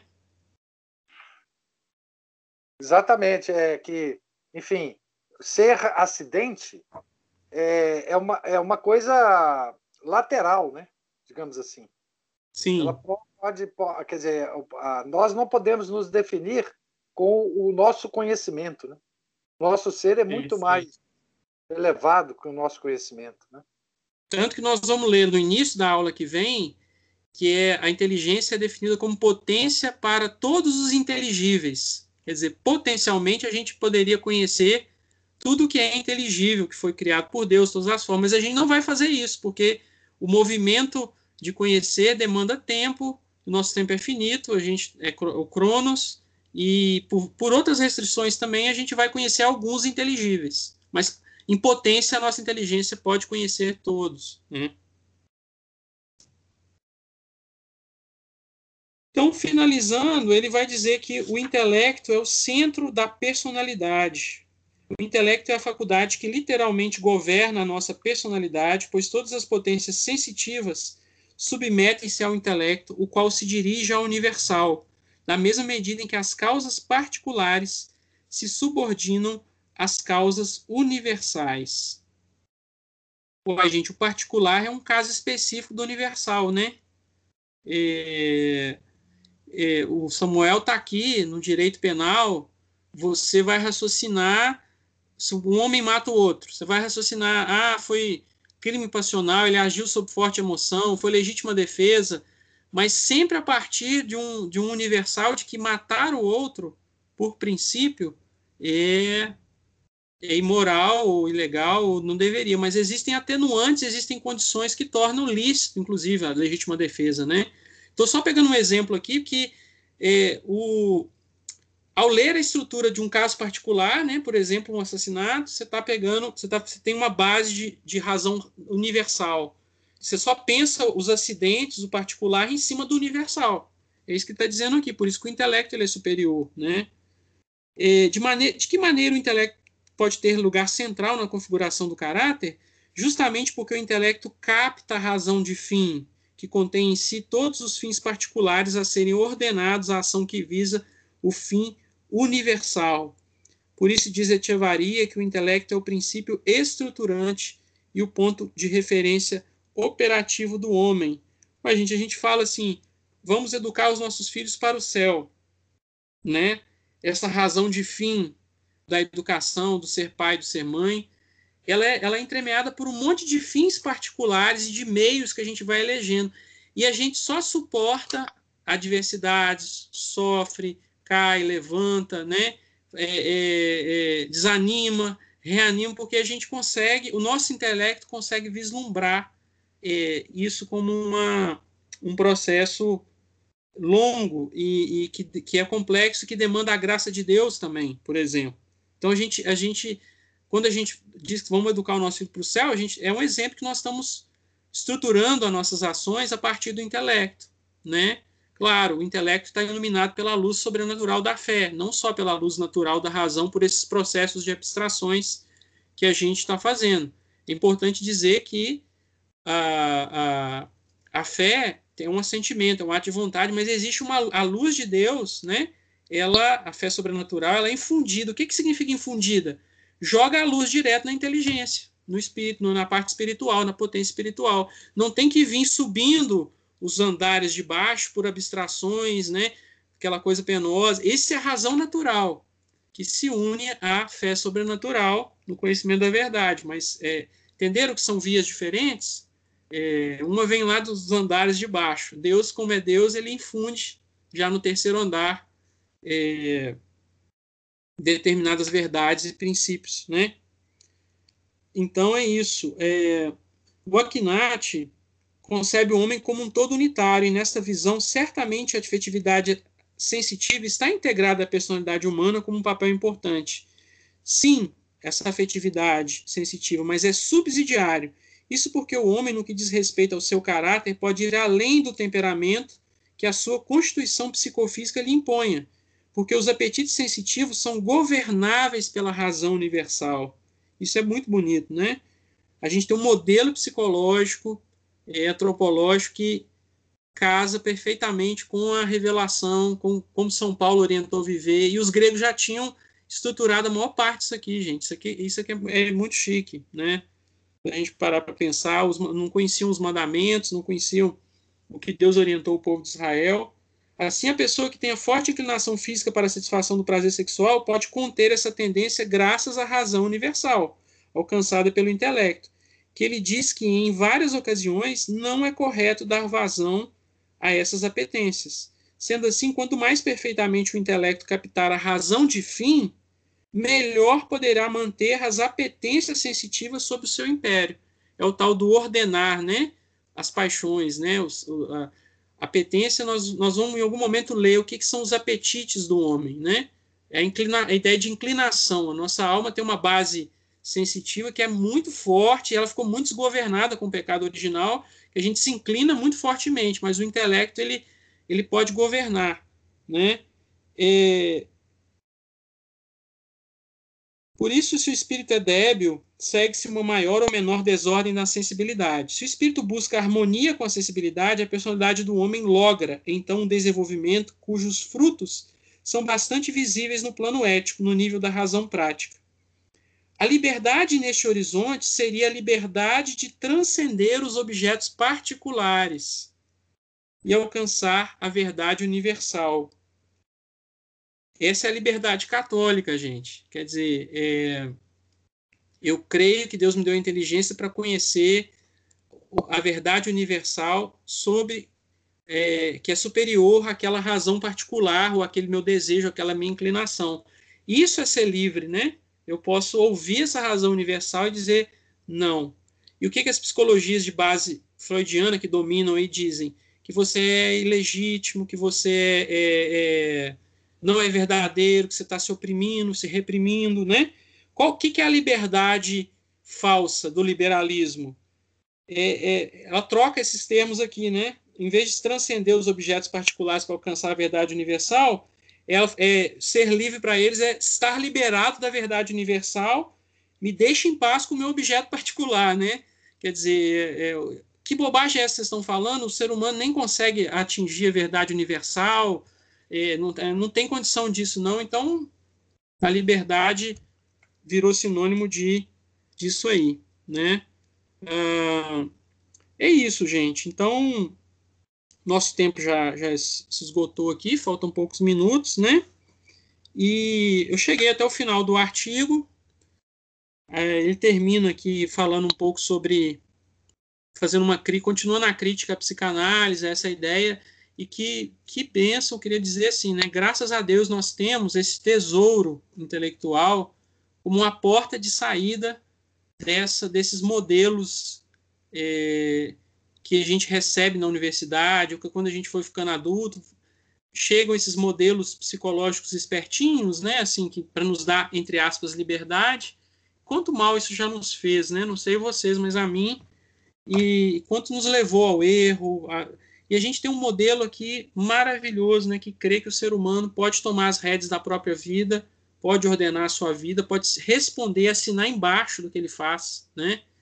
É, isso é, é claro, muito difícil fazer isso sem a graça de Deus, só com a graça de Deus. Mas a gente tem aí o martírio, que é apetite mais forte do que a é, é o apetite mais basal, que é conservar-se no ser. Até uma caneta tem é, de permanecer serente caneta.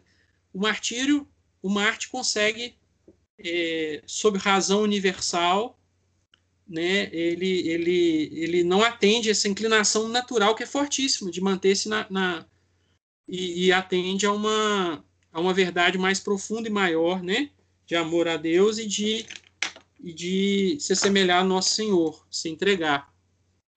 Tá bom, gente? Então, eu não sei se eu dei conta de cumprir a minha missão de mostrar um pouco esse trânsito, né? Do interior da alma com o corpo. E olha que, que mosaico, que diversidade, que complexidade bonita que a gente tem que dar conta dos nossos filhos aí na educação, né? Todas essas etapas são importantes, têm elementos e que, que devem ser contemplados. Então, são 22 horas. É, alguém gostaria de fazer alguma, algum comentário, alguma pontuação? A Aline falou, muito bom saber como funcionam as nossas caixinhas, como vamos guardando as coisas tão bem ordenadas. Essa aula mostrou o quanto preciso cuidar com o redor das meninas e como é preocupante também. Que Deus nos ajude. Muito obrigado, Luiz. Ok, Aline, é isso mesmo. Tá? Agora, o mais difícil é a gente estudar isso aqui e, e ainda entender que a alma ela é ela é móvel, ela é orgânica, quer dizer, ela tem uma unidade incrível, né? Disso tudo funcionando junto, que não é uma coisa mecânica. Isso é uma coisa mais difícil. O professor Sidney faz esse, esse, esse, essa crítica.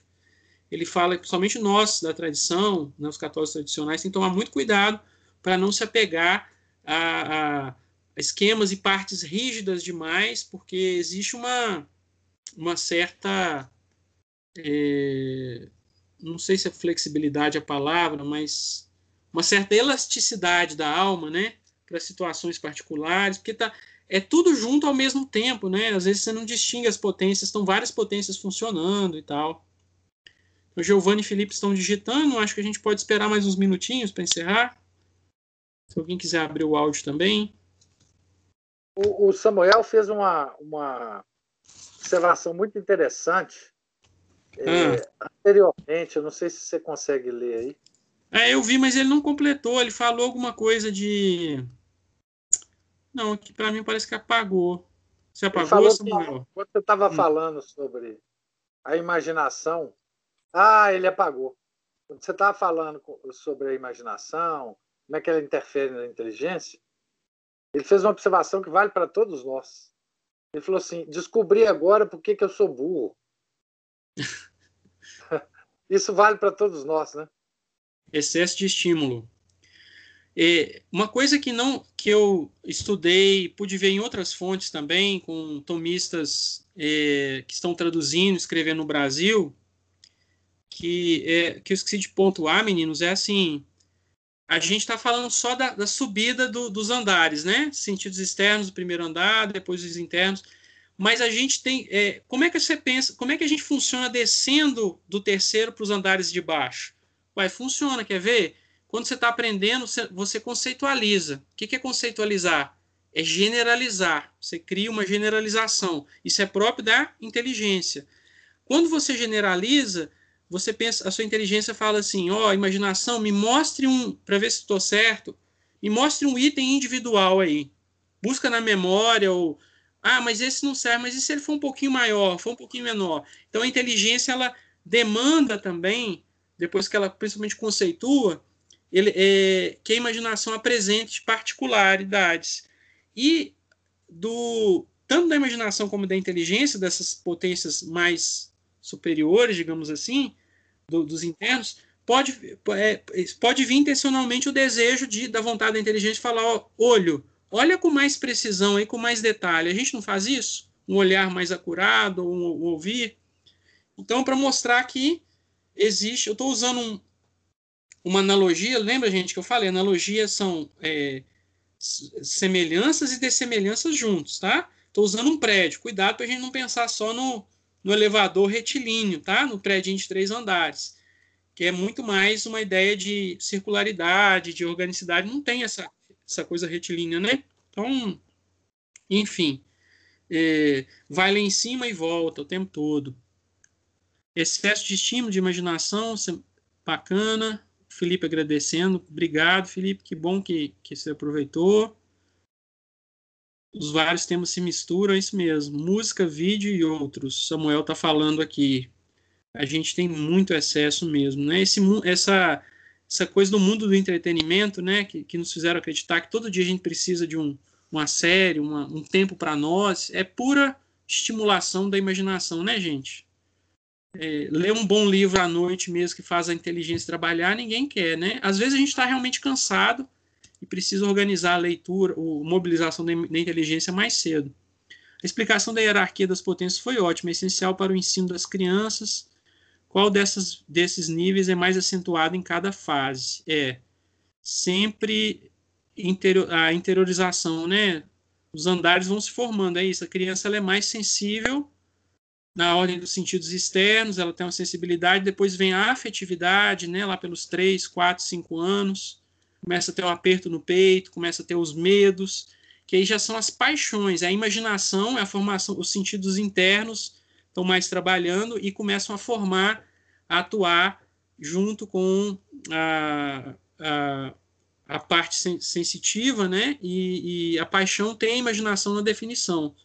E aí, por fim, a gente chega lá na idade da, da razão, né? A inteligência, ela não se forma só lá, ela já tem traços aparecendo aos quatro, cinco, a todo momento, na verdade, né? A criança já intelige, mas ela vai ficando mais vigorosa e elástica, né? Ah, Samuel fala assim, eu achava nisso, e ainda tinha o um agravante de achar que a alta cultura era conhecer todos os filmes famosos, musicais, estilos, viajar, conhecer os melhores restaurantes, tem que, tem que ter, ser devagar, igual o Donatello. É isso mesmo. pois é, Samuel. Eu teria mais coisas a falar sobre essa questão da alta cultura, do, do que, que a gente, do que, que nos faz inteligente. Tem algumas especulações, o professor imagina também, mas eu acho melhor a gente encerrar e continuar esse papo outra hora, né? Senão não acaba aqui não. São 10 e 6 e amanhã nós temos dia de trabalho pela frente. E... Pois é, Samuel. A gente ainda vai continuar insistindo com você, tendo paciência, tá? Você, você fala que está falando que sentiu que ficou mais burro. Se fosse só você, a gente, a gente dava um jeito, né? A gente arrumava umas cotas para você, viu? Umas bolsas. o problema é que é todo mundo, não tem jeito, não vai quebrar a banca. Ótimo. Muito bom. Obrigado. Que hoje tudo se resolve com cota, né? Então tá bom. É, gente, então vamos finalizar, né? Então, eu não separei para os artigos da semana que vem os links do blog do Sidney. Mas quem quiser, é só digitar lá relações contra impugnantes, relações, inteligência e vontade. Tem várias pequenas postagens que ele vai desenvolver a inteligência à vontade, tá bom? Para quem não tem o livro e quiser estudar e puder conseguir estudar e ler antes, quem puder já está no, no nosso programa o detalhamento das leituras. Então vamos finalizar. Ô, Oi. É, só um, um, segundo. Quando você grava, é, é, essa gravação fica um mês só no, no Skype. Então eu te sugiro baixar sempre no seu computador para ficar registrado é, de alguma é. forma. Quem quiser também baixar no próprio computador, porque lá vai desaparecendo. Eu fico, eu, eu baixei só a apresentação e depois não baixei mais. Quer dizer que eu vou. Eu, a gente já perdeu algumas, né? Pode ser que Fez sim. Uma duas. É, fica 30 dias lá. É. Então, é, só estou avisando porque se você quiser fazer, digamos assim, um, um arquivo disso para depois disponibilizar em alguma plataforma, não sei, transformar em, spot, em, em podcast, por exemplo. Sim, eu já pensei nisso. É. é. depois, se, se você quiser, eu te dou as dicas de como é que faz isso. E, mas, de qualquer forma, tem que abaixar né, o arquivo do, do Skype. Então, volta, é. volta na, na, nas listas e vai abaixando. Vai baixando, né? E depois, depois tem que ver com o Felipe se passa ou alguém que tem aqui em Belo Horizonte. Essa é uma, da, uma das coisas que eu ia, eu ia sugerir também para o Eduardo, no curso do Nelson Rodrigues. Mas eu estou até fazendo isso no curso do Nelson Rodrigues. Depois, se o Eduardo quiser transformar em, em podcast e dar uma. Enfim, fazer uma forma de divulgação diferente, né? Porque, assim, eu, eu não sei, que depois pode ser que você queira transformar isso num, num vídeo de YouTube, enfim, é, não sei. É. Não, eu já pensei nisso sim, professor. Eu, eu tinha pensado em fazer esse gravado. percurso com, com vocês e para estruturar melhor, mapear melhor as coisas e depois fazer um, uma outra série de, de podcasts, alguma coisa assim para Pois é, de qualquer forma, de vai, abaixando, vai baixando cada um vídeo é, aí num, num diretório do seu computador. Sim. Felipe Depois tá a gente, você trabalha. Será que ele baixou todos? Não, eu, o Felipe falou que baixou aí.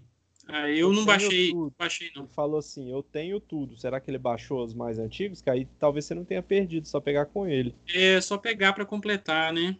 Verdade. O ideal seria colocar, eu, eu, eu sugiro assim, colocar mesmo, até para nós, por exemplo. Eu não assisti todas as aulas, eu queria assistir algumas que eu perdi. E o ideal, eu acho que se você não quiser colocar no YouTube, porque o YouTube acaba tendo uma, um acesso mais amplo, a gente pode colocar naquele Vimeo ou Vimeo, não sei como é que fala, que aí ele, você consegue pôr uma senha. Mas ele é pago. Então, você consegue bloquear. Mas o Vimeo tem que, você tem que pagar. Ah, tem que pagar? Tem, tem. O, o mais fácil é criar um canal no Spotify Sim. E transformar esse podcast. Você, você, Luiz, você pode criar e criar Eu sei um, transformar em MP3, o MP4 e MP3. Tem alguns é, tem algumas coisas em, online que alguns alguns sites que fazem isso, né? É, pois é. Aí se você se, depende do tamanho do arquivo e tudo. Depois a gente pode conversar em particular. Tá. E aí depois você para transformar o MP3 em podcast, também tem jeito, etc. Depois a gente pode conversar. Agora tem que abrir um canal no, no Spotify para. É.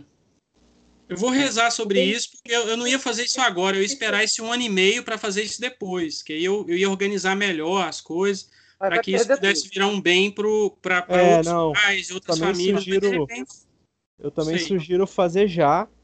E, e, assim, junto com aquela outra ideia, por exemplo, a gente está falando aqui dos links do Sidney. É, é, juntar no fórum lá que a gente fizesse, a gente colocasse no fórum os links para esses vídeos, com as referências todas que foram citadas logo abaixo. E aí as pessoas, é aquilo que eu falei. Por exemplo, tudo bem, eu fiz aqui um comentário meio bobo de mim mesmo e tal, algo que não tem interesse mais relevante para outras pessoas. Mas, né, às vezes alguém faz um acréscimo, o próprio professor é, faz uma parte e cita um outro texto. Aí isso tudo pode ser amarrado na estrutura do fórum para que a pessoa que faça o percurso depois ela tenha mais fácil as aulas, os textos que foram de referência, as referências que vieram depois. Se você mesmo lá na frente pensar de algum assunto, achar algum texto que linka com o que você falou hoje, você volta lá naquele post e acrescenta lá. É o, é o YouTube. Você está falando no YouTube. Não, aquela outra estrutura que eu tinha proposto na duas aulas. Não sei ah, se você está lembrado. É. De um, um, repositório, um espaço. Isso, isso. Eu já eu tenho já dois modelos para mostrar. É porque eu não tive foi tempo de me reunir com você e com o Eduardo, porque eu já fiz o Google Sala de Aula, uma simulação para associação, e, fi, e, tinha feito um fórum também para o clube de leitura, onde eu fiz algumas Sim. simulações. Só eu estava postando, o ideal era que todos postassem. É, a gente brinca, fica o dia inteiro no, no, no WhatsApp ali, né? Joga link, o professor uhum. bota link, bota texto, a gente faz compra coletiva, cita livros. Tudo isso poderia ser de alguma forma migrado a, claro, apenas a discussão que tivesse conteúdo, né? Os links, algum texto mais longo, o professor Eduardo faz vários áudios longos, tudo isso poderia, poderia ser migrado para esse fórum para que a parte do, do debate e das discussões que seja de conteúdo possa ir sendo depurada ali, né, e sendo de alguma forma articulada, né? Essa é a ideia. Ótimo. Eu gosto da ideia do, do Spotify também, Samuel, porque a gente que é pai, que está no trânsito, está lavando uma, uma louça, né? Está ajudando a, a gente tem mais versatilidade para ouvir, às vezes, do que assistir. Sim, sim. E esse tipo de, de atividade aqui, ela, ela não tem muita necessidade da imagem. A gente pode ter o canal não, da imagem, é, mas é. eu acho que o, a ideia do áudio também é muito boa. Sim. É, e no Spotify, o, o, o, Luiz, você pode colocar comentários com links, com, com sugestões de leitura. Sim. YouTube, né? Você faz uma descrição e lá você pode colocar links de artigos, é, enfim. Uhum. Você... Ótimo. Você pode indicar lá que a pessoa que está ouvindo, depois é só clicar que ela vê o que, que tem ali e tal. No Spotify, né? É, pode. É, eu vou, é, realmente vou, vou considerar essa, isso que vocês estão sugerindo, que às vezes é tão rápido a vida, a necessidade é tão urgente, né? As pessoas estão tão sedentas de, de alguma algum elemento e tal que traz isso aí fica às vezes esperar um ano e meio a mais, não, não sei. Não, Depois, não se vier uma outra geração de melhor, a gente melhora o curso, né? É Vira claro, um curso, não. alguma coisa. É, não, e, e, é o seguinte, né? É, é, é, você criando um podcast, pessoas que não estão aqui agora podem se beneficiar, né? Sim. Eu vou, eu vou, eu vou baixar todos que eu, que eu consegui aqui e vou pedir o Felipe para compartilhar comigo no, no Drive do Google alguma coisa do tipo, ele, ele me passa, eu, eu consigo baixar, ele joga numa nuvem, eu baixo aqui. Né? É, e, e aí eu consigo recuperar. Tá, nome, essas coisas. Você pode dar um nome significativo para você e depois no Spotify você faz uma, uma pequena descrição de cada uma das coisas que você vai gerando lá. É, eu acho que o, o nome poderia dar esse nome do, do, nosso grupo mesmo, Educação na Cosmovisão Católica. É um trajeto é para isso, né? É para é. conseguir é. chegar lá. E você pode fazer do playlist uma descrição e de cada vídeo você pode também fazer uma pequena descrição do que, que você está tratando em cada um.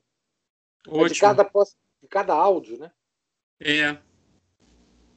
Bacana, professor. É, realmente. também fazer isso no, no curso do Nelson Rodrigues, Eduardo.